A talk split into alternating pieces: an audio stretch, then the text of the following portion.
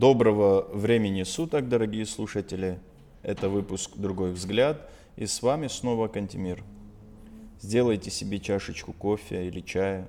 Возьмите себе чего-нибудь сладенького для души. Устраивайтесь поудобнее.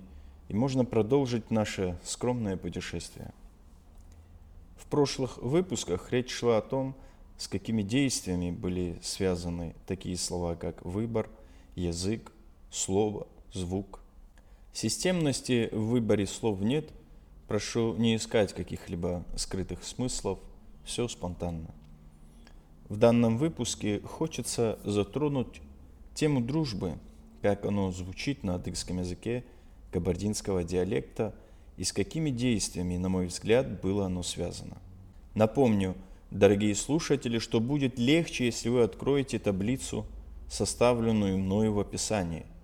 Но не обязательно – я постараюсь донести свою мысль в лучшем виде, в котором возможно, учитывая мои навыки. Слово «друг» звучит как «нбжал», состоящее из отдельных употребляемых нами слов в языке. «Небж» означает «возраст», повторяющееся действие прикосновения ветра. Старение связано с дыханием. Стоит отметить, что человек при рождении делает первый вдох, и уходя из мира этого делает последний выдох. Также мы используем то же самое слово для обозначения тени. Тень в данном контексте, в моих размышлениях, используется в качестве указателя, какое отношение имеют объекты. Светит солнце и луна в ночи – указатель того, что эти люди непосредственно находятся и в худе, и в добре рядом. На руку помощи указывает тень на близость при необходимости, тогда, когда это нужно. Также мы видим в конце звук, указывающий на форму гнезда и близости, указывая на то, что домашние очаги этих людей находятся в непосредственной близости – друзьями не становится. Другом надо быть от начала и до конца.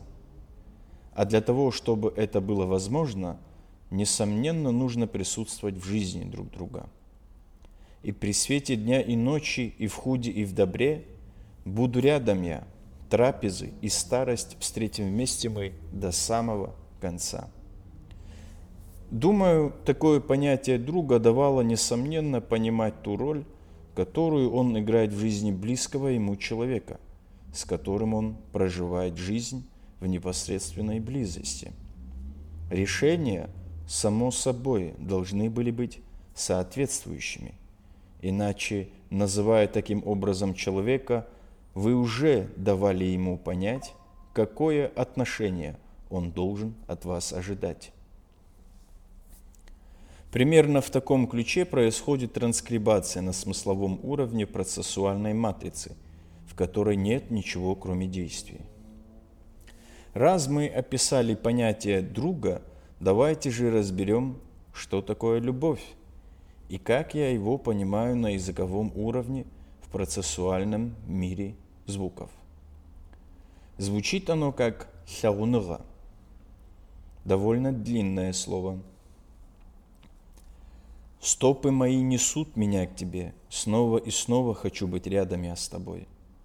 Первый звук связан со звуком, которым мы обозначаем часть нашего тела, наши стопы. Замечу, что любовь не поднимается выше уровней стопы.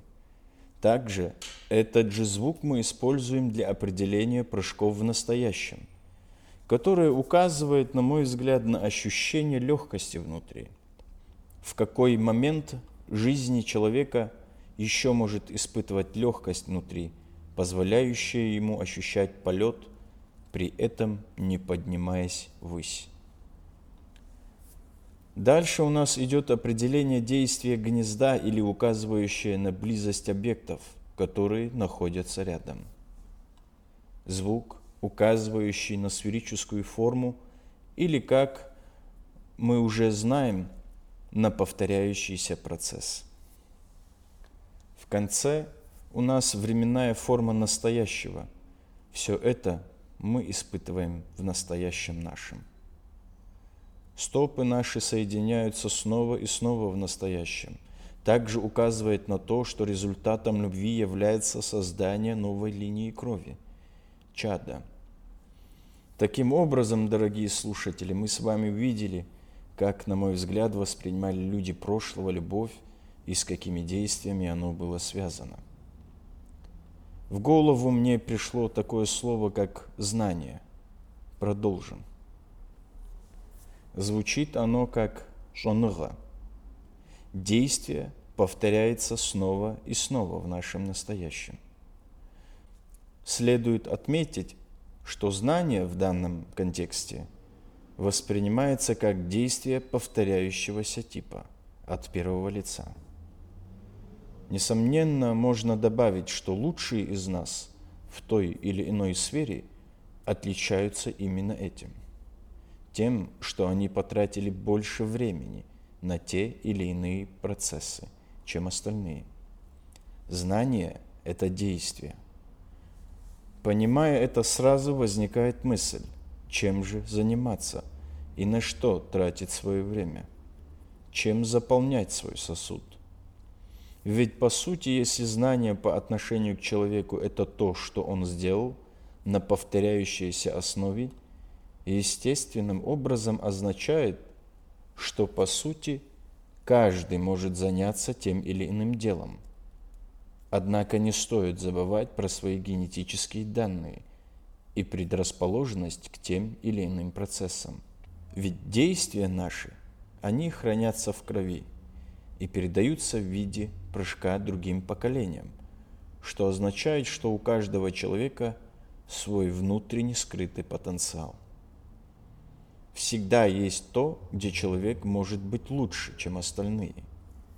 Вопрос возникает, как же понять и найти эту профессию или дело, в котором человек сможет чувствовать себя как рыба в воде и быть успешным, и вместо работы – радовался бы каждому моменту во время занятия этим делом, которое приносило бы ему радость и легкость в груди. Этот вопрос мы оставим открытым, дорогие слушатели, и надеюсь, что по воле Всевышнего мы снова сможем окунуться в языковой мир вместе.